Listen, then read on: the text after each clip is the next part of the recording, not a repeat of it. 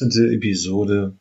Was gibt's Neues? Ja, ähm, wir machen heute mal ein bisschen ähm, Volkswagen bietet, baut wieder mal eine Ladeinfrastruktur äh, auf. 36.000 Punkte soll es geben. Das machen viele zurzeit, ist ja sich, also bei Volkswagen kommt auch ein bisschen in die Pette. Toyota schwenkt auch auf den batterieelektrischen Antrieb um. Das ist ganz interessant in Verknüpfung mit dem Thema Wasserstoff. Was haben wir denn noch? Ähm, hier, wie heißt er? Harald Lesch vom ZDF hat sich einmal das Thema ähm, Wasserstoff versus batterieelektrischem Antrieb angeschaut. Ich auch und kommentiere seine Thesen ein bisschen kritisch. Ähm, ich habe dann mal beim Internet, äh, bei YouTube mal geguckt, was das Thema Elektroauto kaufen, richtiges Elektroauto finden so rausgibt. Gab es irgendwie so ein 10 Minuten ähm, Videofilm, äh, YouTube-Tutorial von äh, nicht, mir nicht bekannten Menschen, aber ist natürlich relativ erfolgreich. Ich glaube schon drei oder vier bei den Suchergebnissen bei YouTube. Das habe ich mal ein bisschen auseinandergenommen. Äh, und ähm, er stellt die Technik als solche gut dar, aber den Bezug zum Kunden nicht unbedingt so richtig gut. Das habe ich ein bisschen ergänzt. Was haben wir dann noch? Ähm, der Taycan von ähm, Porsche kommt, sicherlich kein Massenauto, aber interessant. BMW kooperiert mit Land Rover und Jaguar. Das geht alles jetzt, wiederholt sich jetzt im Prinzip. Äh, die Elektromobilität nimmt Fahrt auf, die Herausforderungen sind sehr groß. Man sucht Partner, damit man das noch ähm, ähm, einfach besser zusammen bewerkstelligen kann und stemmen kann, damit sich Investitionsrisiken besser verteilen und das Risiko auch besser gestreut ist. Was haben wir denn da noch? Ja, äh, zum Abschied, da gibt's praktisch nochmal den Roadster von Tesla. Sehr beeindruckendes Fahrzeug. Sehr, sehr beeindruckendes Fahrzeug. Viel Spaß mit der Episode. Volkswagen will die batterieelektrische Elektromobilität. Man kann es auch verstehen. Äh, bis 2025 soll es 36.000 Ladepunkte geben und alleine die Marke Volkswagen will 11.000 Stück aufstellen unter dem neuen Marke, Dachmarke, Subbrand V-Charge. Äh, bedauerlicherweise finde ich, dass das erst Ende 2020 losgehen soll. Also 2020 verkauft man dann schon die Idee und den äh, die ganze Idee-Reihe, das sind drei Fahrzeuge und dann kommen immer noch mehr elektrische Fahrzeuge in 2020 von Volkswagen auf den Markt. Das ist alles okay und das ist auch gut. Nur, dann hat der Kunde eben noch nicht parallel gleichzeitig die Möglichkeit, sich eine Ladestation von Volkswagen zu kaufen. Und das ist natürlich ein bisschen doof, ähm, ähm, dass das irgendwie nicht parallel der Marktstart geht. Ich habe predige es hier immer wieder. Wenn man ein Elektroauto kauft, sollte man entweder beim Arbeitgeber und oder zu Hause laden können. Auf die öffentliche Ladestruktur ist kein Verlass. Und das bedeutet eben gleichzeitig muss man eine Ladestation kaufen. Dann kann man den Schritt auch noch gleich gehen, sich eine Solaranlage aufs Dach packen zu lassen. Aber das geht einfach so nicht. Ja, ähm, insgesamt, deswegen ist es ein bisschen ärgerlich, dass der Marktstart nicht parallel ist. Das finde ich hier eben, aber kann man nicht ändern. Ja, und sonst ein paar Fakten. 250 Millionen gehen in die Ladestation von äh, Volkswagen. Äh, alles irgendwo so auch zu erwarten. Dann kommt so ein bisschen Pressegeplänkel. Es soll äh, das Laden mit dem Elektroauto soll genauso werden wie äh, die Nutzung des Smartphones. Ja, gut, das war jetzt auch zu erwarten. Was soll denn da noch kommen?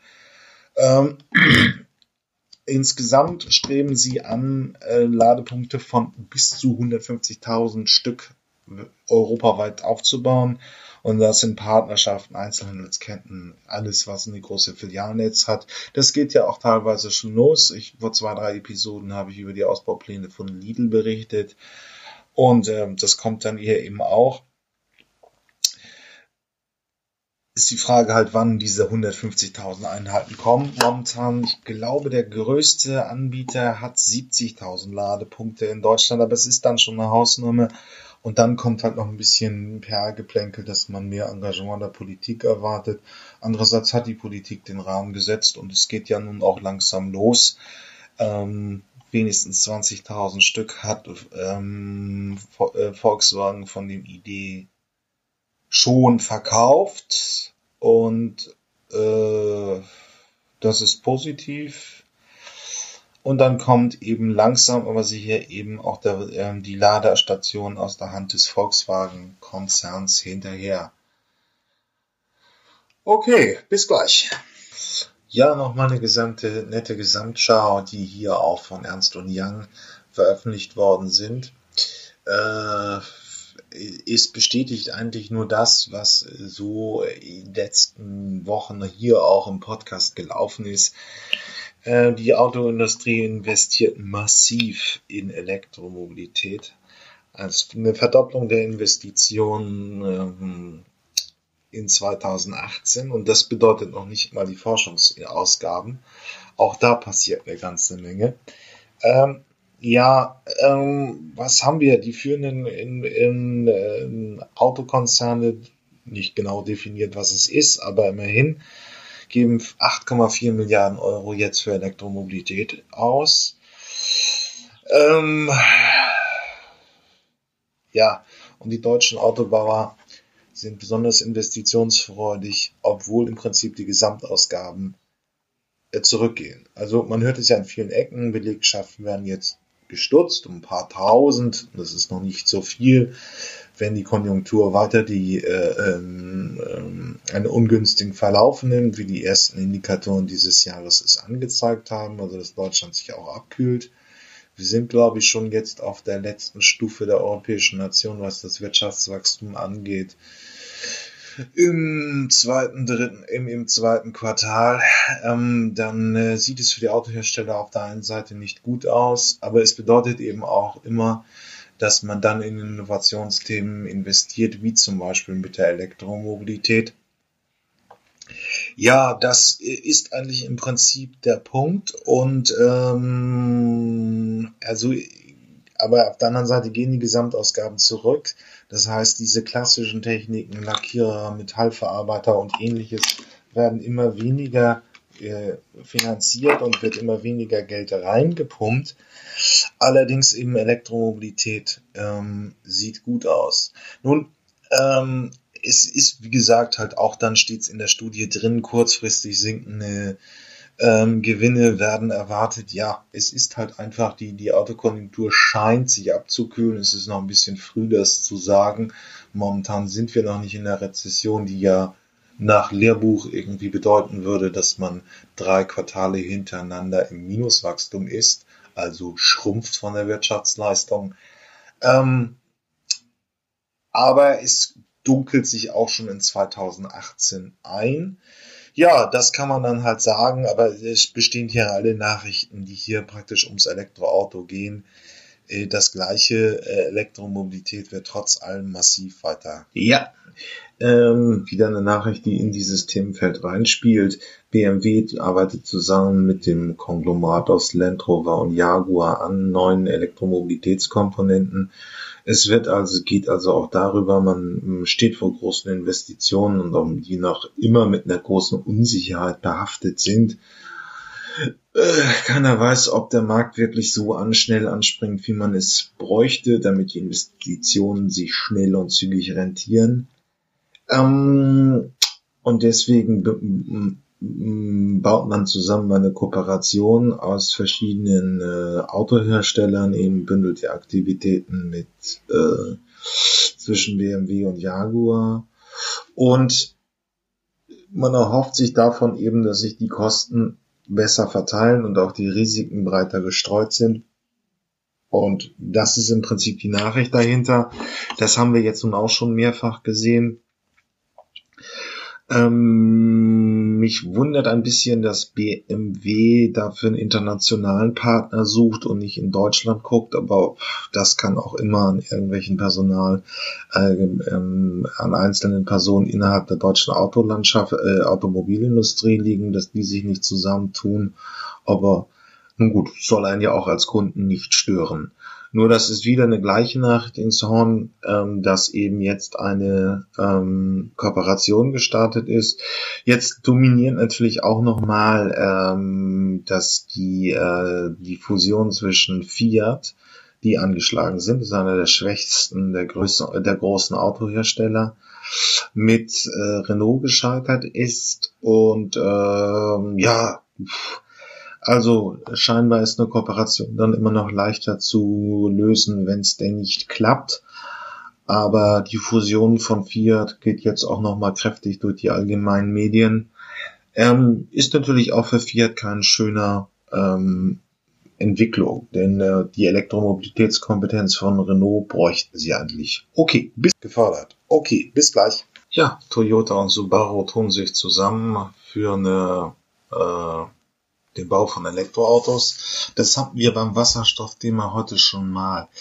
Äh, ähm, Toyota hat sich im Prinzip die Strategie gefahren zwischen 2012 und 2018 nur auf den Wasserstoffantrieb und auf den Hybridantrieb zu setzen. Und jetzt kam 2018 der Strategieschwenk eben auch noch aufs batterieelektrische Fahren. Und deswegen bauen jetzt die Japaner eben auch nochmal ein, ähm, also Toyota auch nochmal Elektroautos zusammen mit Subaru, wir auch ein bisschen, glaube ich, ein paar Beteiligungen aneinander gegenseitig halten. Die Japaner sind da sehr stark verschmolzen. Aber jetzt geht's eben auch los. Aber wir werden von Toyota, und es ist auch irgendwo schade für die Elektromobilität, ähm, erst 2022 wirkliche Fahrzeuge sehen oder 2021. Ähm, Toyota ist ja nun entweder der größte oder der zweitgrößte Autohersteller der Welt und daher wäre es nicht schlecht, wenn die sich auch nochmal einfach mit diesem Themenfeld beschäftigen würden und äh, und einfach auch da vernünftige Fahr äh, batterieelektrische Fahrzeuge auf den Markt bringen. Der Prius verkauft sich auch relativ gut. Der Hybrid hat fünf Prozent im Autoabsatz. Aber das dauert halt noch ein bisschen, bis jetzt Toyota diesen Korrigier Schwenk korrigiert hat. Ich höre auch immer wieder sehr häufig eine Kritik an Volkswagen, dass sie zu langsam sind. Äh, das ist auch richtig, verglichen mit Renault, aber auf der anderen Seite stehen sie auch besser als Toyota da. Sie beginnen jetzt den Markthochlauf mit ihrer ID-Reihe, die 20.000 Vorbestellungen hat hat und Toyota muss noch entwickeln, muss jetzt auch noch mal Geld lernen. Also die deutsche Autoindustrie sollte man nicht so äh, roundabout abschreiben, wie es in manchen linken Kreisen auch getan wird, denn die Japaner sind nicht wirklich viel besser. Ähm, ähm, nicht viel besser und sie sind im Prinzip jetzt schlechter. Sie hängen hinter Volkswagen, was diese Entwicklung angeht. Und ob jetzt auch, wenn man sich mal den äh, Faktor anguckt, Volkswagen, die alle so ungefähr 10 Millionen Fahrzeuge absetzen. Toyota und Volkswagen setzen so durchschnittlich pro Jahr 10.000 Fahrzeuge ab. Jetzt will Volkswagen bis 2025 70 Fahrzeuge mit elektrischem, voll elektrischem Antrieb auf den Markt bringen.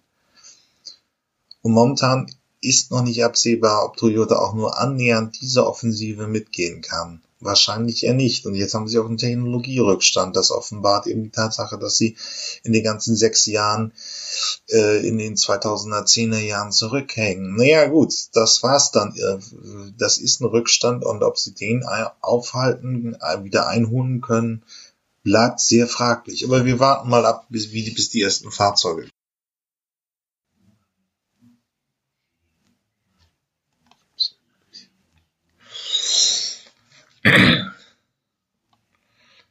Ja, der Panamera wird ja nun langsam eingeführt. Ich hatte es in der letzten Episode auch nicht gemacht, weil ich damals, also in, zwei, in der Episode 18 habe ich im Prinzip die Klein- und äh, Kompaktwagen vorgestellt. Aber der Taycan kommt nun auch dieses Jahr zum Händler. Professor Barzelt äh, mutmaßt mal wieder, dass das jetzt entscheidend ist. Ich würde es vielleicht noch nicht so dramatisch sehen. Klar, es ist ein wichtiges ähm, ein Fahrzeug für, ähm, wie heißen die denn, für Porsche. Ähm, der 6 Milliarden Investitionsplan muss sich langsam mal rechnen und nun kommt es. Ähm, äh, der Schritt zum Elektroautohersteller, der ähm, der Taycan wird also dieses Jahr auf der IAA festgestellt. 600 PS, Preis um 100.000, also direkter Wettbewerber zum Model S von äh, Tesla. Ähm, und ja, ist natürlich jetzt, ich finde den Artikel, den ich ja auch beigefügt habe vom Spiegel, so ein bisschen schwierig, ähm, weil äh, jetzt wird natürlich die alte Porsche-Romantik hochgelebt im Artikel. Also die Umstellung von, äh, von Luft auf Wasserkühlung, was so ein kleiner Autoingenieur äh, dann auch immer so weiß. Nur man muss und eben, wenn sich jetzt aber auf der anderen Seite hatte äh, Porsche auch große Erfolge mit seinen SUVs und auch mit dem Boxster, also ein kleines Fahrzeug. Das ist heute nicht nur diese 911er Romantik und ich glaube, da sie leben davon irgendwo, dass sie diese Design-Ikone produziert haben, aber sie sind heute auch breiter aufgestellt. Sie sind ja auch schon seit knapp zehn Jahren Bestandteil des Volkswagen-Konzerns. Also ähm, wir werden es mal sehen. Kostet also der Taycan kostet um die 100.000 Euro wird also ein Wettbewerber zum Model S, wie gesagt.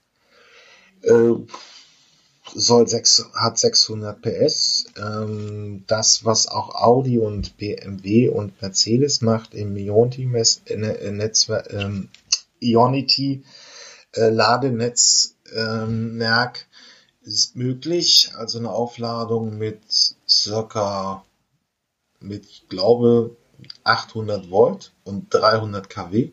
Damit wäre eine Schnellaufladung in vier Minuten möglich. Aber das ist halt auch, also wirklich, ja, das gibt es, aber es wird auch sehr aufwendig. Ähm, viele Fahrzeuge können so eine hohe Ladegeschwindigkeit nicht hinbekommen. Nur äh, ähm, eben diese drei Hersteller können es und äh, ja, können es und werden es auch können. Und Sie können das Fahrzeug dann halt eben in vier Minuten aufladen. Es ist sehr schnell, aber es ist jetzt, darauf wollte ich hinaus, jetzt, äh, das wird auch nur mit einer Kühlung funktionieren. Also ähm, bei kompakten Fahrzeugen, bei Fahrzeugen der Kompaktklasse oder der Kleinstwagenklasse ähm, ist schon 100 kW äh, Aufladung so jetzt der Standard. 350 sehen wir eben bei den Nobelmarken, aber eben auch nur mit einer solchen massiven Aufladung. Ähm, also mit so einem Aufwand, ähm, eben, dass man eben die, die Leitung kühlt und ähnliches. Aber wir schauen mal, was aus dem Porsche wird. Er muss ein Erfolg werden. Sie wollen insgesamt 100.000 Stück absetzen. Und dieses Jahr sollen es noch 20.000 werden. Schauen wir mal. Ähm, ist auch jetzt, wie viel hat Porsche eigentlich als Absatz? Ich glaube, die haben jedenfalls in den Nullerjahren so um die 100.000 Einheiten pro Jahr abgesetzt. Ähm, das heißt, es wäre schon jetzt ein Fünftel für Porsche. Fällt nicht groß ins Gewicht, weil sie einen äh, Volkswagen unterm Volkswagen-Dach klemmen, aber nichtsdestotrotz äh, ein sehr spektakuläres Fahrzeug. Bis dann. Komm. Der noch mal was Neues in der Kleinstwagenklasse, der Seat Mi, das ist M zweimal I, kommt. Ähm, ich hatte, glaube ich, schon in Episode 17 darüber geschimpft, dass der neue Ab, das ist ja baugleiches Fahrzeug, wir reden über die Kleinstwagen innerhalb des Volkswagen-Konzerns und der Mi ist einfach nur der Kleinstwagen von Seat und der Up ist der Kleinstwagen von Volkswagen. Ja, und ähm, pff, merkwürdigerweise hat der neue Up auch wieder nur 160 Kilometer Reichweite. Der ähm, Mi hat in der eher schwammigen äh, WLT, WLTP-Modus 260, aber sonst sind die Daten auch nicht sonderlich überzeugend. Höchstgeschwindigkeit auf 130 begrenzt. Naja, das ist ein Kleinstwagen, aber trotzdem ist das relativ mau. Äh, äh, die Schnellladung erfolgt nur mit 40 kW und äh, der äh, 80 Prozent würden dann eine Stunde dauern. Ich meine, auch jetzt haben schon die Kleinst- oder Kleinwagen auf jeden Fall tendenziell schon eine Schnellladefähigkeit von 100 kW. Also liegt er hier noch deutlich drunter. Also, ja gut, so wie alle Autohersteller gibt's jetzt eine Konnektivitätslösung. Das heißt, man kann über Smartphone aufs Auto zugreifen. Ähm, Peugeot, Citroën, wie sie auch heißen, machen sie jetzt auch langsam bei ihren Neuwagen. Äh, das einzig Positive, äh, das ähm, einzig Positive ist, dass der Kaufpreis laut Seat ähm, ziemlich ähnlich mit dem vergleichbaren Verbrenner sein wird. Ja, und dann ist es klar, dass die Betriebskosten bedeutend günstiger sind. Ähm,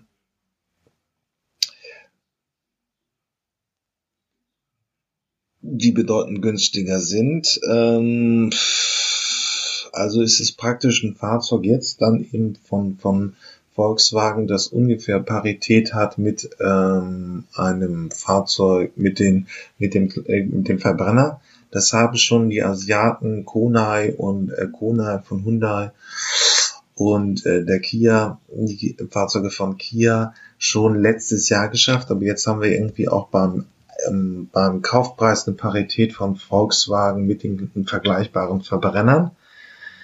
Wow, ähm, mehr ist da nicht zu sagen, aber es ist ein bisschen eine ver verpasste Chance. Äh, ich fand den Corsa, den ich hier vor zwei, drei äh, Episoden oder in der letzten, vorletzten vorgestellt habe, doch deutlich besser. Okay. Jetzt haben wir es. Ne? Also Tesla bringt denn doch nochmal seinen Roadster, wahrscheinlich aber nicht 2020, sondern etwas später. Er hat 2017 natürlich für massiv Furore gesorgt. Nun ja, es sind sehr beeindruckende Zahlen. 400 Kilometer Höchstgeschwindigkeit. 400 Stundenkilometer. Das wäre in der Liga der, das wird es irgendwo auch geben. Ich glaube, der Bugatti kann das vielleicht schaffen. Der Bugatti hat es auch geschafft. 200.000 Dollar ist dafür fast aber ein Schnäppchen. Der Bugatti kostet im Regelfall über eine Million. Ich glaube, es, die, die absoluten Sondereditionen gehen da in zweieinhalb Millionen. Und er will eine Reichweite von 1000 Kilometern haben. Also Hamburg, München. Sehr beeindruckendes Fahrzeug. Es sollen auch nur 10.000 Fahrzeuge geben. Der Roadster wird dann aber eben auch bedeutend besser sein als die vergleichbaren Benzinautos. Für 200.000 Euro gibt man so eine Höchstgeschwindigkeit äh, bestimmt nicht. Ähm, was auch nochmal spektakulär an dem Fahrzeug ist, ist 1,8 Sekunden von 0 auf knapp 100. Das schafft sonst eigentlich nur die Hayabusa, also das stärkste Serienmotorrad der Welt äh, mit seinen 200 PS beim Motorrad. Mir wäre jetzt auch, auch die Ferraris werden heute wahrscheinlich irgendwie um die 2,5 Sekunden Fahrzeug, äh, Sekunden herumfahren, aber 1,8 ist wirklich mehr als ordentlich. Naja, wollen wir mal hoffen, dass das dann so langsam kommt. Aber 2020 wird es nicht sein, aber es hat mal einen neuen Update im Podcast ähm, von Tesla gegeben. So wie er mache ich eben auch einen. Ja, alles klar. Machen wir noch mal ein bisschen Tesla. Ähm, sie zeigen jetzt auch noch mal zur Abbildung des ähm, der Modellpalette einen Elektro-SUV. Eine kleine Frage am anderen. Welches Fahrzeug glauben Sie wurde am meisten in der Welt verkauft? Ist es der Käfer? Der Corolla von Toyota? Es ist der Ford Lightning. Das ist der Pickup von von ähm, von von ähm, äh, von von von von von Ford. Mhm. Er fuhr fort und kam nie wieder. Ähm, vor allem spektakulär an dieser Liebe der Amerikaner an ihren Pickups ist, der Lightning hat sich ja praktisch nur auf dem nordamerikanischen Markt verkauft. Aber da sie in so einer Geschwindigkeit und in so einer Stückzahl unglaublich, ähm, dass dieses Fahrzeug eher mäßig ist. Und deswegen ist es nur folgerichtig, dass Tesla ähm, ein Elektro-Pickup baut. Der Preis ist aber wirklich spektakulär niedrig mit unter 50.000 Euro. Ähm, das wird für Europäer keine Bedeutung haben. Im amerikanischen Markt wird es auch nochmal einen Riesenboost geben, wenn Tesla mit diesem Fahrzeug kommt. Ähm, und auch er geht jetzt wieder, behauptet seine Führerschaft, es sind 800 Kilometer Reichweite angegeben. Sehr ordentlich, sehr ordentlich, da kann man nichts so sagen. Ähm, und sich und damit schießt er dann eben auch in diese Klasse von Mercedes X oder Volkswagen M-Track, ähm, die so um die 40.000 Euro kosten. Ähm, aber es wird ein sehr spannendes Fahrzeug auch gerade für den nordamerikanischen Markt sein. Weil wenn da das Angebot an SUVs eben potenziell, äh, Quatsch, an, an Pickups ähm, elektrifiziert wird, ist das sehr ordentlich. Okay, ja, das ZDF hat uns äh, die Ehre erwiesen, dass Harald Lesch sich herum äh, begibt und uns erklärt, was die Unterschiede zwischen Wasserstoffantrieben und batterieelektrischen Themen sind. Ähm, das macht er wissenschaftlich auch relativ gut. Ähm, er erklärt jetzt gleich erst einmal, ja, die Geschichte des Wasserstoffantriebes und dann erklärt er schlichtweg auch nochmal, was da überhaupt passiert und was wir beim Wasserstoff so sehen. Ähm, nun, ähm, und auch das ist richtig. Man kann sich nur noch mal, wenn man das Wasserstoffauto von Daimler 2000 googelt, wird man feststellen, dass das schon damals ein Thema war, wo, äh, äh, wo es darum ging, dass 2000 selbst Ströder eingeladen worden ist, um sich das Auto der Zukunft anzugucken. Es war immer mal wieder ein Thema, weswegen jetzt wahrscheinlich dieser Bericht beim ZDF gemacht worden ist. Ähm, Daimler hat jetzt ein Wasserstofffahrzeug in der Serienfertigung, wobei es um 200 Fahrzeuge geht. Speed Scooter verbaut es jetzt als zusätzlichen Energiespeicher an seine Transporterflotte. Es ist ein bisschen Dynamik drin. Auf der anderen Seite muss man es auch wieder einordnen. Die Autohersteller haben in der Pressemitteilung zwar im März 2019 eben auch alle Steine und Beine gesagt, wir werden kein ähm, Wasserstofffahrzeug im Serienbetrieb sehen vor dem Jahr 2030. Und dann würde ich dabei auch bleiben. Das ist momentan immer noch nicht praxisrelevant. Aber jetzt erklärt er erstmal, um was es beim Wasserstoff geht. Ich erinnere mich an viele, ehrlich, an viele Schulfeste, wo regelmäßig eine große Limousine auf den Schulhof gefahren wurde und wir standen alle drumrum. Boah, ein Wasserstoffauto, das ist das Auto der Zukunft. Ja, hieß es dann, stand also immer dann ein älterer Herr daneben, sagte, das wird mal das Auto werden, mit dem ihr, liebe Kinder, durch Deutschland fahren werdet. Die Brennstoffzelle. Ja, das war die Geschichte mit Wasserstoff und Sauerstoff. Na? Naja, klar. Knallgasreaktion. Wer, wer überhaupt jemals Chemieunterricht gehabt hat und vielleicht selber mal durfte, der weiß, dass da richtig viel Energie dabei frei wird. Es ist doch irre, dass die Verbindung von zwei Gasen sich unter normalen atmosphärischen Bedingungen zu einer Flüssigkeit wird. Das ist doch irre. Das passiert sonst nie. Wenn Gase sich miteinander verbinden, dann bleibt immer Gas übrig, aber nicht beim Wasser. Da hat man Sauerstoff und Wasserstoff. Und weil das so eine besondere Verbindung ist, das ist wahrscheinlich auch der Grund, weshalb da so besonders viel. So, und jetzt listet Harald Lesch einmal die Defizite des der Wasserstoffantriebes sehr gut auf. Ähm, es ist, wie gesagt, was mir ein bisschen herausgearbeitet, nicht herausgearbeitet wird, ist, Wasserstoff hat einfach den grundsätzlichen Webfehler, dass erstmal Energie aufgewendet werden muss, damit Energie in, äh, Energie in einer Form da ist, die man fürs Autofahren braucht. Das ist immer bei der Lithium-Ionen-Batterie anders. Der Strom ist schon da. Ob er grün ist, ist eine andere Frage, aber er ist schon da. Und dann kommt es ins halt äh, in die Batterie und man kann damit Auto fahren.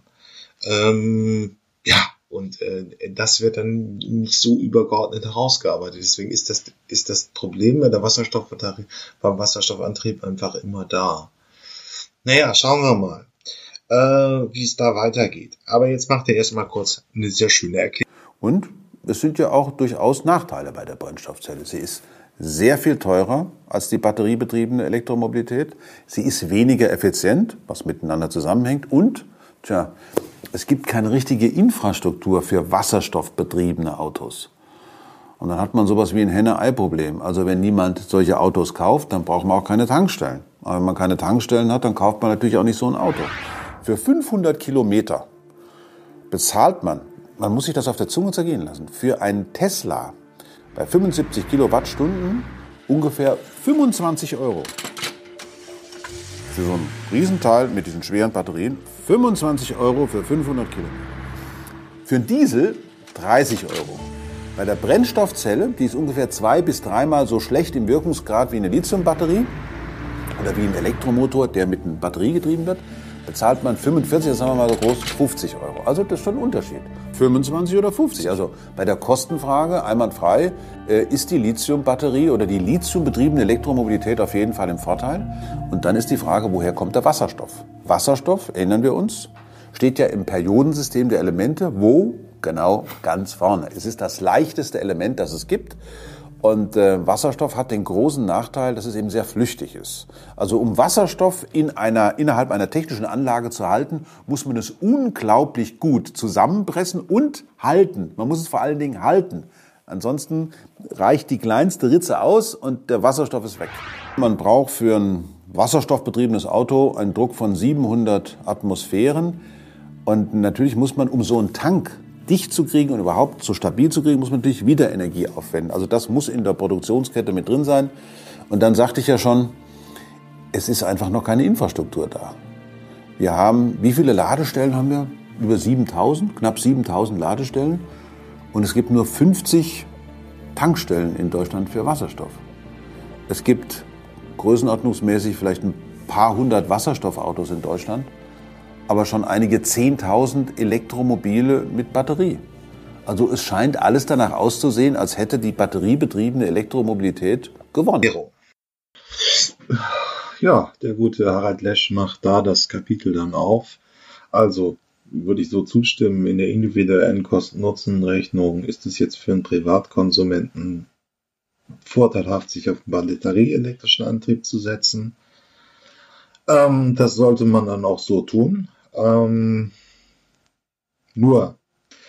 Und dann kommt er halt zum Schwenk hin, wenn also dieses batterieelektrische Antrieb durchskaliert, ist unser Stromnetz in Gefahr. Deswegen sollten wir Wasserstoff immer noch hochhalten und nicht aufgeben. Äh, und diese Technologie eine weitere Chance einräumen. Und insbesondere soll der Staat es tun.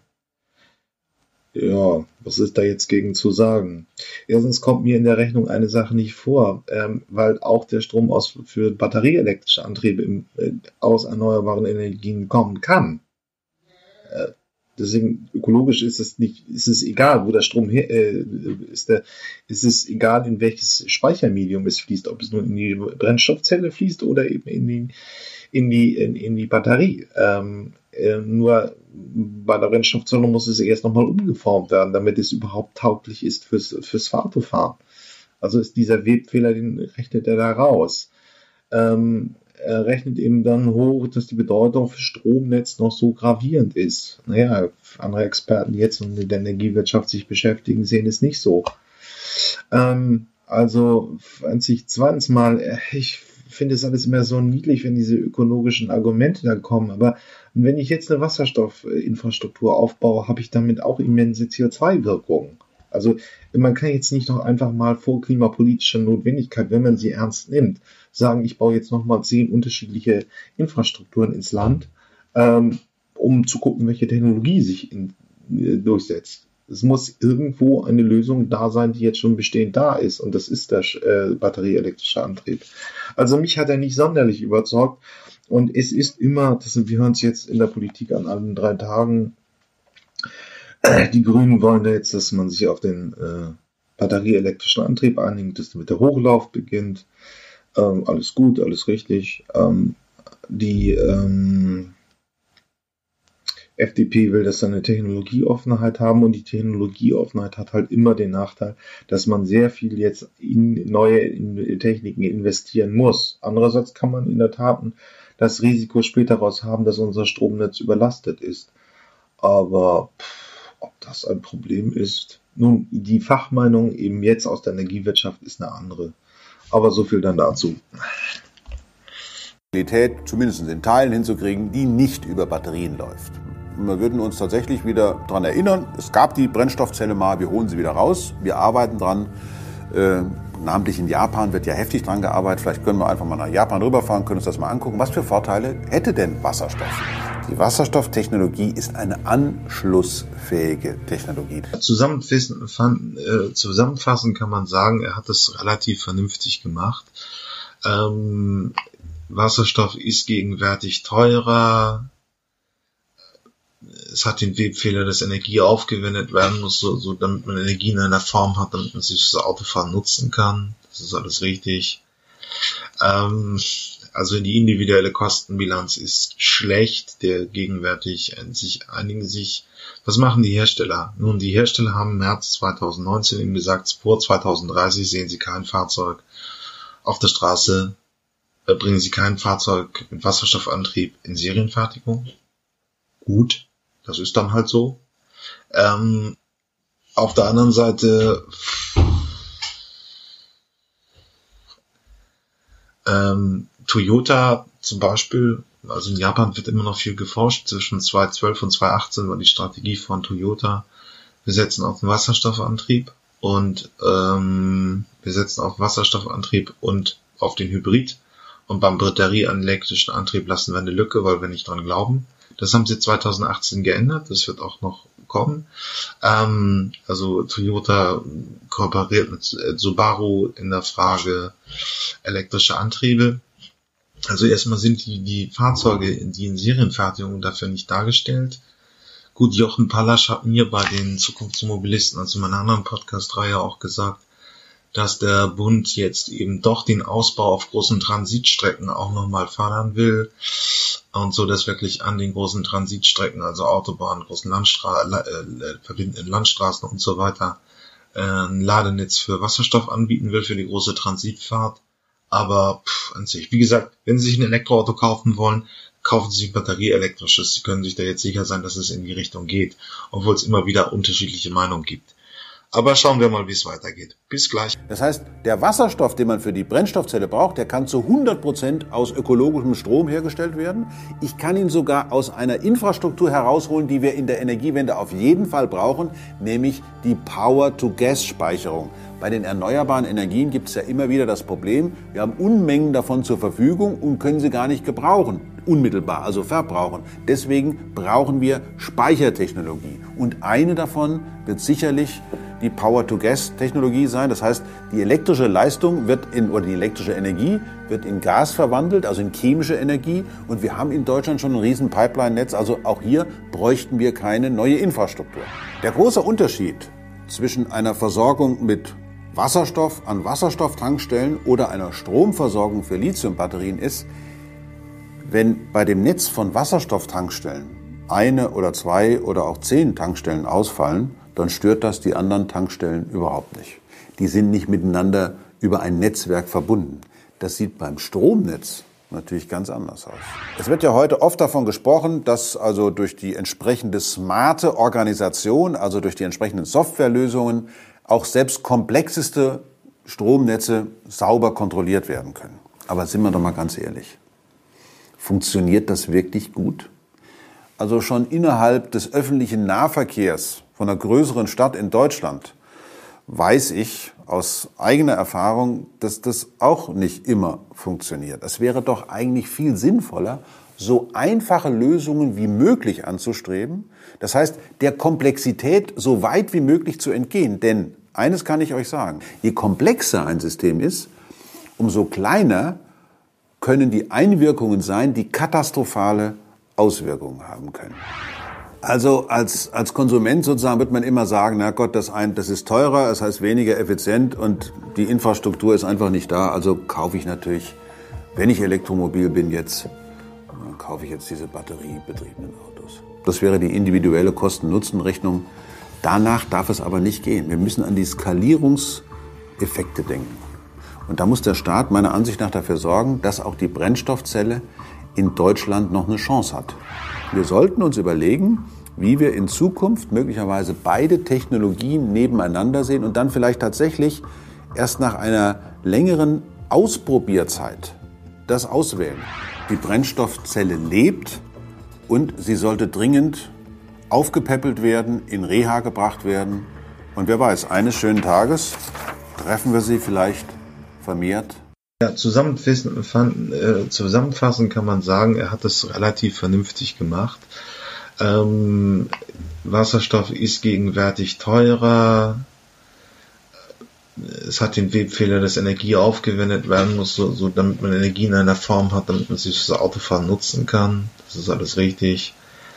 Ähm, also die individuelle Kostenbilanz ist schlecht. Der gegenwärtig sich einigen sich. Was machen die Hersteller? Nun, die Hersteller haben März 2019 eben gesagt, vor 2030 sehen sie kein Fahrzeug auf der Straße, äh, bringen sie kein Fahrzeug mit Wasserstoffantrieb in Serienfertigung. Gut, das ist dann halt so. Ähm, auf der anderen Seite Ähm, Toyota zum Beispiel, also in Japan wird immer noch viel geforscht. Zwischen 2012 und 2018 war die Strategie von Toyota, wir setzen auf den Wasserstoffantrieb und ähm, wir setzen auf Wasserstoffantrieb und auf den Hybrid. Und beim batterieelektrischen Antrieb lassen wir eine Lücke, weil wir nicht dran glauben. Das haben sie 2018 geändert. Das wird auch noch kommen. Ähm, also Toyota kooperiert mit Subaru in der Frage elektrische Antriebe. Also erstmal sind die, die Fahrzeuge, die in Serienfertigung dafür nicht dargestellt. Gut, Jochen Pallasch hat mir bei den Zukunftsmobilisten, also meiner anderen Podcast-Reihe auch gesagt, dass der Bund jetzt eben doch den Ausbau auf großen Transitstrecken auch nochmal fördern will und so, dass wirklich an den großen Transitstrecken, also Autobahnen, großen Landstra äh, äh, verbindenden Landstraßen und so weiter, äh, ein Ladenetz für Wasserstoff anbieten will für die große Transitfahrt. Aber pff, an sich, wie gesagt, wenn Sie sich ein Elektroauto kaufen wollen, kaufen Sie ein batterieelektrisches. Sie können sich da jetzt sicher sein, dass es in die Richtung geht, obwohl es immer wieder unterschiedliche Meinungen gibt. Aber schauen wir mal, wie es weitergeht. Bis gleich. Ich habe da ein sehr spannendes YouTube-Tutorial gefunden, ähm, wo es darum geht, wie finde ich das richtige Elektroauto. Und das Ganze geht mir so ein bisschen im Thema auch unter, weil wir immer noch nicht einen völligen Gleichstand bei den Elektroautos im Vergleich zu den konventionellen Verbrennern haben. Ähm, die haben eben noch weniger Reichweite, sie sind tendenziell in der Anschaffung auch noch teurer und so weiter. Und deswegen gilt es zu fragen, bei welchem Tourenprofil kann ich ein Elektroauto einsetzen? Und das werden manche wirklich auch äh, sich vorstellen. Ich habe es ja irgendwie in der Episode 5, 6 mit dem ZDF und volle Kanne einmal gestellt. Da war der Bericht, wie kaufe ich ein Elektroauto, richtig schlecht weil sie im Prinzip völlig vernachlässigt haben, ähm, wie eine Ladesituation zu Hause ist. Also eine Großstädterin sollte sich ein Elektroauto kaufen. Und es wurde überhaupt nicht bedacht, ob sie überhaupt laden kann. Wenn sie nicht laden kann, muss sie ja kein Elektroauto haben. So, und was wir jetzt hier haben, hier ist so nicht näher bestimmter Experte. Scheint ein Techniker zu sein. Es ist relativ dröge, das ganze Interview.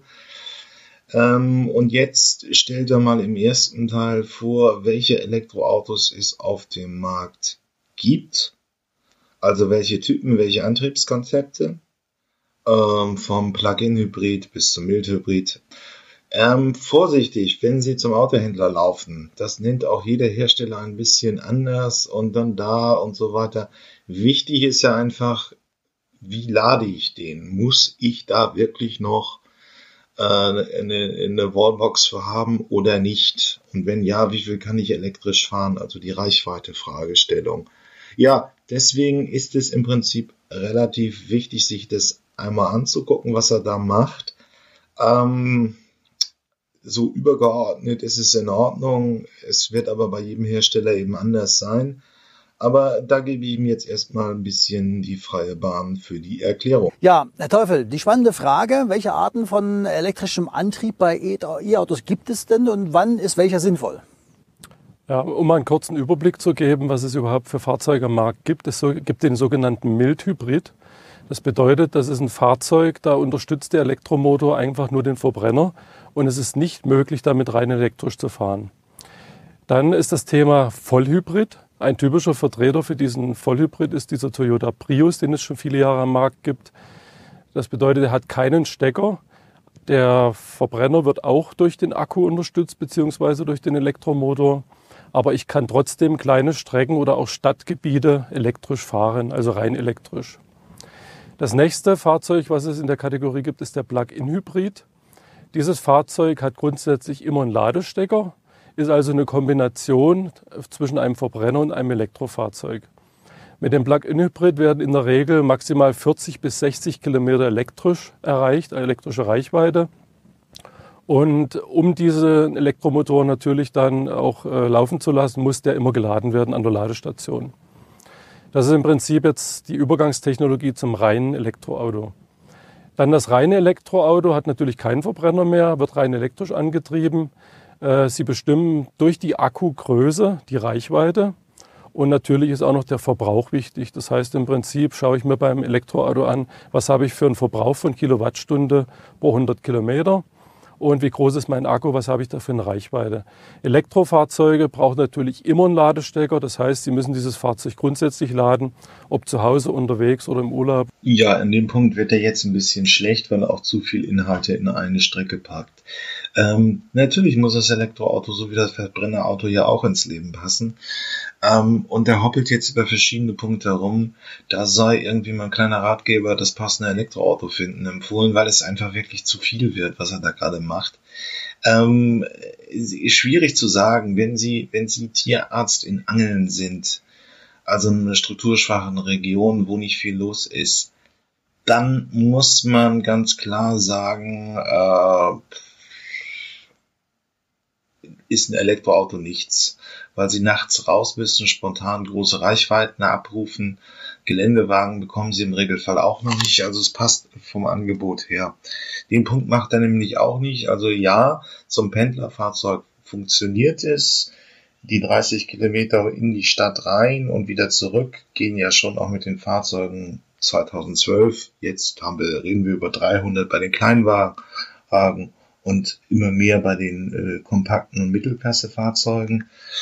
Ähm, dann kommt natürlich die Verkehrsnutzung. Also wenn Sie in Urlaub fliegen oder mit der Bahn fahren äh, ähm, und keine großen Autotouren brauchen, brauchen Sie die großen Reichweiten nicht.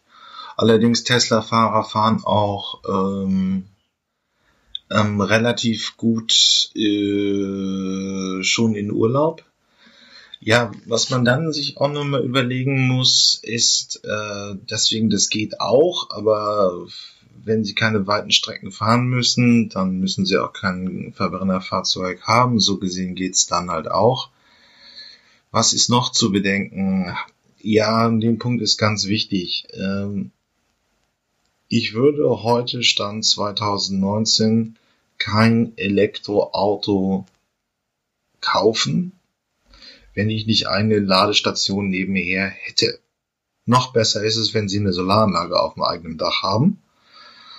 Ähm, aber ich würde es nicht unbedingt so sehen. Also Sie, ich würde einfach sagen, Sie sollten sich äh, auf jeden Fall eine, äh, Sie sollten sich auf jeden Fall überlegen, eine eigene Ladestation mitzudenken. Und da gibt es ja nun langsam im Angebot auch ein paar, paar angespannte Boote. Geht so zwischen 1000 Euro, im besten Fall, im schlimmsten Fall dann 3000 Euro los. Und dann haben Sie eine feste Ladestation zu Hause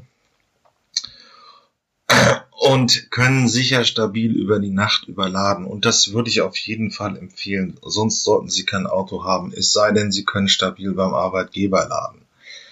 Äh, aber die Ladestation sollte es auf jeden Fall sein. Und da geht er auch ein bisschen zu oberflächlich in dem jetzigen Teil rüber. Okay. Wo auch immer, ja. Eine Menge Kriterien, die es ja gar nicht so leicht machen, das richtige Fahrzeug zu finden, sofern man sich für den E-Auto entscheidet. Und da stellen sich aus meiner Sicht zwei spannende Fragen. Gibt es denn irgendwie so eine Art ähm, Checkliste, Entscheidungskriterien, welches Fahrzeug sinnvoll ist und wann macht ein E-Auto überhaupt Sinn? Ich sage immer, ein Elektrofahrzeug muss einfach zum Leben passen. Das heißt, man kann es als Erstfahrzeug oder als auch Zweitfahrzeug nutzen. Die Anwendung als Zweitfahrzeug ist natürlich äh, sehr optimal, weil ich dann mit dem Erstfahrzeug eventuell noch ein Plug-in-Hybrid oder einen Verbrenner habe und nutze dann als zweites Fahrzeug ein reines Elektroauto. Bei Pendlern ist es ja so, dass die maximal 80 Kilometer zu ihrer Arbeitsstätte pendeln. Also ist ein Elektroauto auch sehr gut als Pendlerfahrzeug geeignet. Man kann dann auch entsprechend den Arbeitgeber mal fragen, ob er gedenkt, Ladepunkte zu errichten, sodass ich im Prinzip äh, zu Hause müsste ich laden können und dann beim Arbeitgeber. Das ist eigentlich das Ziel der ganzen Sache. Weiterhin muss ich mich fragen, was für Ladepunkte und wie viele Ladepunkte gibt es in meiner Nähe. Wo kann ich laden? Habe ich eine eigene Garage? Habe ich einen Stellplatz zu Hause, der elektrifiziert ist, wo ich dann eine Wallbox entsprechend anbringen kann? Und wenn ich dieses Thema habe, kann ich auch Ökostrom oder Photovoltaikstrom nutzen. In der Regel ist ja so, dass äh, Ökostrom immer über öffentliche Ladesäulen immer Ökostrom ausgegeben wird. Äh, es gibt auch beispielsweise Hersteller, die anbieten, dass ein Elektrofahrzeug, also die einem Eigner des Elektrofahrzeugs anbieten, einmal im Jahr einen Verbrenner zur Verfügung zu stellen. Das bedeutet, ich bekomme dann von diesem Hersteller für zwei oder drei Wochen einen Verbrenner und kann mein Elektroauto in der Garage lassen. Ja, wäre auch eine Möglichkeit, äh, wenn man eigentlich nur ansonsten relativ wenig, wenig unterwegs ist. Mhm. Grundsätzlich ist noch zu sagen, äh, das Elektroauto ist ein ruhiges und entspanntes Fahren. Ich habe eigentlich eine Automatik und eine Standheizung inklusive in so einem Fahrzeug. Standheizung deshalb, weil jedes Mal, wenn mein Fahrzeug an der Ladesäule steckt, ist da eine Wärmepumpenheizung drin und mit der kann ich schon mal vorheizen und benutze für diese Heizung nicht den Akku vom Fahrzeug selber. Ich fahre praktisch im temperierten Fahrzeug los. Was man ganz klar sagen muss, für eilige Vertreter mit langen Strecken und hoher Geschwindigkeit auf der Autobahn und mit Vollgas gibt es natürlich noch kein Auto, kein Elektroauto. Und natürlich fragt man sich, ob das heutzutage sinnvoll ist, sowas überhaupt noch zu machen. Herr Teufel, vielen Dank. Was muss ich denn jetzt bei der Auswahl eines E-Autos beachten? Also grundsätzlich sollte ich erstmal schauen, was habe ich äh, für Gewohnheiten, wie ist meine persönliche Nutzung. Fahre ich mit dem Fahrzeug nur zur Arbeit, Arbeitsstrecke, fahre ich viel in der Stadt, bin ich Langstrecken unterwegs und welche Distanzen möchte ich zurücklegen. Ja, jetzt erklärt er nochmal brav die ähm, Systeme, ähm, also äh, Gleichstrom und Wechselstrom. Das macht er ganz gut, aber es ist schlichtweg die Frage, ob man es so praxisrelevant wirklich braucht. Also Gleichstrom ist ein bisschen langsamer und Wechselstrom ist, also ist ein bisschen schneller. Ähm, das ist, wenn man es jetzt mit dem Angebot äh, ähm, betrachtet, das ist zwar jetzt ein bisschen schwer, es ist viel Dynamik in dem Feld drin. Äh, ich habe ja hier noch den Skoda äh, Mi ähm, einmal gesehen, der praktisch auch nur mit 7,2 Kilowattstunden lädt. Porsche ist am anderen Ende mit 350 Kilowattstunden und äh, kann eine Schnellladung generieren.